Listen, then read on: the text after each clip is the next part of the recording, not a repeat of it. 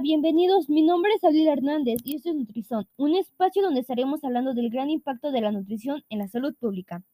Acompáñame a este segundo episodio, La esperanza de vida. Te invito a escucharlo.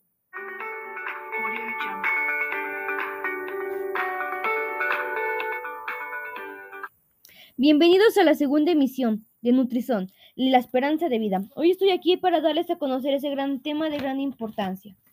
Para empezar, vamos a hablar de qué significa la esperanza de vida. Bueno, la esperanza de vida, ¿qué es? ¿Qué significa para nosotros? La esperanza de vida es una estimación del número promedio de años de vida que vive una persona. Si las tasas de mortalidad por edad específicas para un año determinado permanecieran durante el resto de su vida. Esto quiere decir que para no todos vamos a vivir una edad exacta o vamos a decir, no es que me voy a morir a los 80, o sea, realmente nuestro, nuestra entidad tiene, puede tener una estimación exacta por la que nos vamos a poder basar más o menos, no lo que nosotros digamos, sino alguna estimación. Eh, también, bueno, hay muchas, una gran importancia que tiene esta gran la esperanza de vida porque nos ayuda a afrontar la pérdida, como el, el estrés, otros retos, nos ayuda a mejorar la salud mental, física, psicológica, eh, esta la esperanza de vida también nos puede ayudar a reducir la depresión, la ansiedad, los ataques de pánico, las enfermedades crónicas, así como también, bueno, el riesgo de cáncer o incluso a conducir una vida más larga y feliz como todos lo queremos tener, ¿no? Algunos de los factores que influyen demasiado, demasiado, demasiado son eh, la salud pública para todos, la la malnutrición son un factor muy, muy esencial que en todos los estados, en todos los países creo que lo sufren. Em, también, ¿qué podemos ver? A las enfermedades. Las enfermedades es un gran ejemplo que no todos no tenemos las mismas enfermedades, pero sí influyen demasiado. Y también vamos a hablar un poco del contexto de cómo podemos mejorar y demás les voy a dar algún contexto de qué vamos a ver más o menos y qué hemos estado viviendo en este tiempo, ¿no? Y bueno, estamos en, en pleno 2022 y les voy a hablar de lo que todos ya sabemos, ¿no? La pandemia, COVID-19, lo que todo el mundo estuvo hablando hace dos años y hace un año y lo que seguimos viviendo, pero en menos movimiento, menos, informa menos desinformación sobre esto. Bueno, eh, la pandemia COVID-19, como todos lo conocemos, ha impactado demasiado en México. Les voy a hablar de México exactamente porque pues les estoy hablando desde mi mero México. Bueno, la cual ha bajado de cuatro años al pasar de 75 años desde 2019 a 71 años en 2021. Son poquitos años, son cuatro años, pero ha bajado. Eh, también ha, ha bajado seis años menos que el promedio de la Organización de la Cooperación y el Desarrollo Económico, que pues son de 81 años y realmente son 10 años que pues valen la pena vivir de más. Y ah, bueno, les voy a hablar de un informe que me llamó mucho, mucho la atención y que pues lo tenemos que saber, ¿no? Este, este informe se llama Disminución Mundial y Nacional de la Esperanza de Vida, una evaluación de finales de 2021.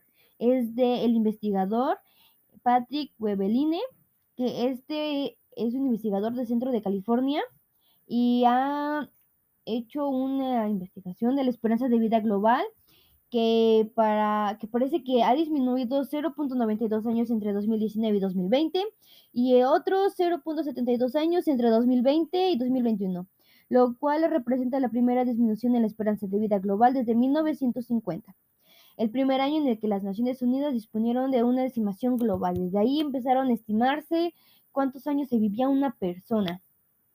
Eh, como les mencionaba anteriormente, eh, algunos factores han influido en esta reducción de la esperanza de vida, principalmente como las carencias de acceso a los servicios de salud, ya que en un lapso de cinco años, desde el 2015-2020 aproximadamente, se ha registrado un aumento de 4.8 puntos porcentuales de personas que no cuentan con esos servicios. Y bueno, mucho eso lo tiene mucho, mucho que ver porque no todos tenemos la misma acceso a eso, ¿no? unos pueden vivir en zona rural, en otros urbana, entonces esto, esto de plano es un caos. Y bueno, también eh, donde se vive más, y, ahorita les está lo, que les mencionaba, ¿dónde se vive más? ¿En el área rural o urbana, no? Y bueno, muchas veces las personas que habitan en las ciudades se han trasladado a zonas rurales en busca de oportunidades de trabajo. estudio o actividades. Y por esta razón la densidad de la población es mayor en las zonas urbanas y los espacios más reducidos en comparación a las zonas rurales. Esto pues tiene que ver mucho la población, la, el registro de personas, de las personas de salud. Y como les decía, aquí unos buscan las oportunidades que podemos tener. La población urbana eh, es más probable tener un centro de salud, un hospital más seguro, más accesible y pues en la población rural es menos probable ya que pues comúnmente lo conocemos como doctor medicinal, que nosotros mismos nos, automedicación como muchos lo hacemos y pues está muy mal, ¿no? También eh, la esperanza de vida en México y en España, les voy a dar un ejemplo de estos dos y van a ver qué diferencia hay. No hay mucha, pero sí. Eh, bueno, eh, y aquí va una gran pregunta. ¿Quién vive más, los hombres o las mujeres en México? Las mujeres, siempre por dicho y por memes, como hemos visto en Facebook, las mujeres viven en promedio más años que los hombres.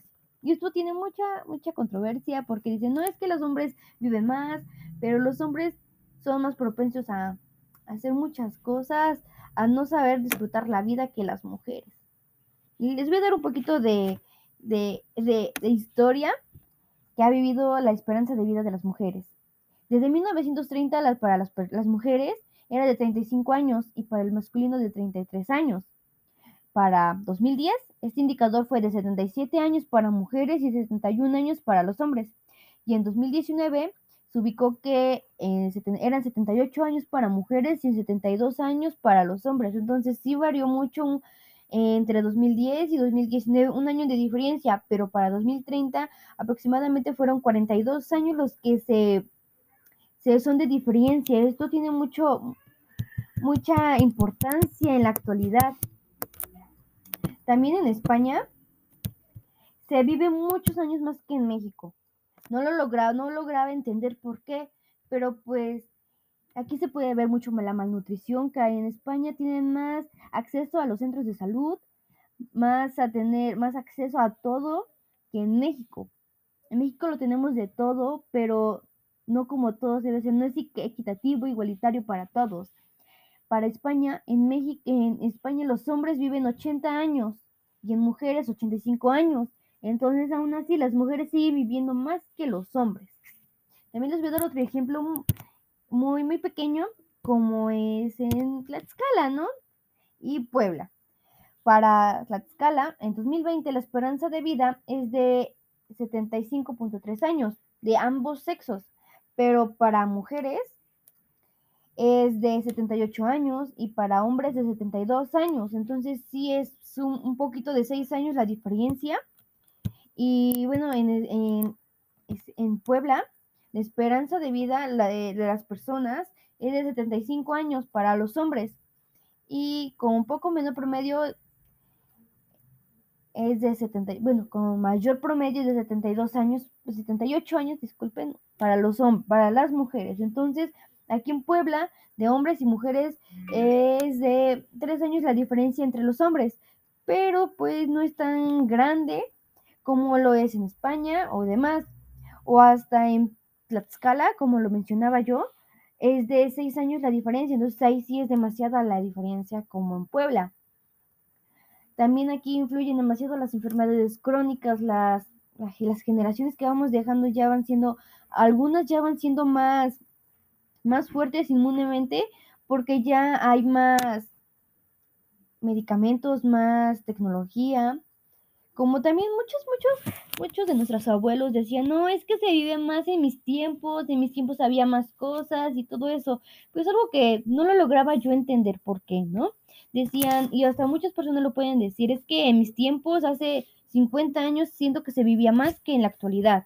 Es que en la actualidad hay muchas pandemias, y tiene razón, hay muchas, muchas pandemias, pero hay más, más tecnología, más medicamentos, más oportunidades de tener, un, de tener un acceso a la salud que anteriormente. Anteriormente teníamos que esperarnos a, no, no quiero hablar de la, de la de las religiones, pero realmente podía ser así, o hasta simplemente el hecho de que nuestros abuelitos, nuestra, tenemos nuestro, nuestro arbolito medicinal, que decíamos un tecito de esto y ya estamos listos, o, nos o realmente se morían porque pues no acudían a un centro de salud, algo que tenía que ser higiénico para que nosotros sanáramos como lo es ahora. Entonces, tenemos esa idea errónea algunas personas que se vivía antes que ahora pero realmente se vive más en la actualidad por la gran tecnología que tenemos a como era antes.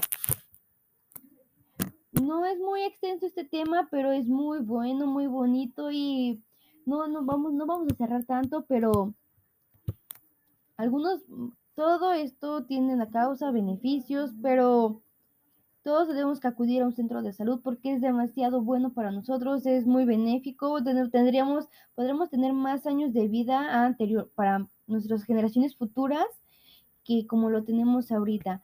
Eh, bueno, muchísimas gracias y recuerden que nos encontramos en la Universidad Autónoma de Tlaxcala. Hasta luego.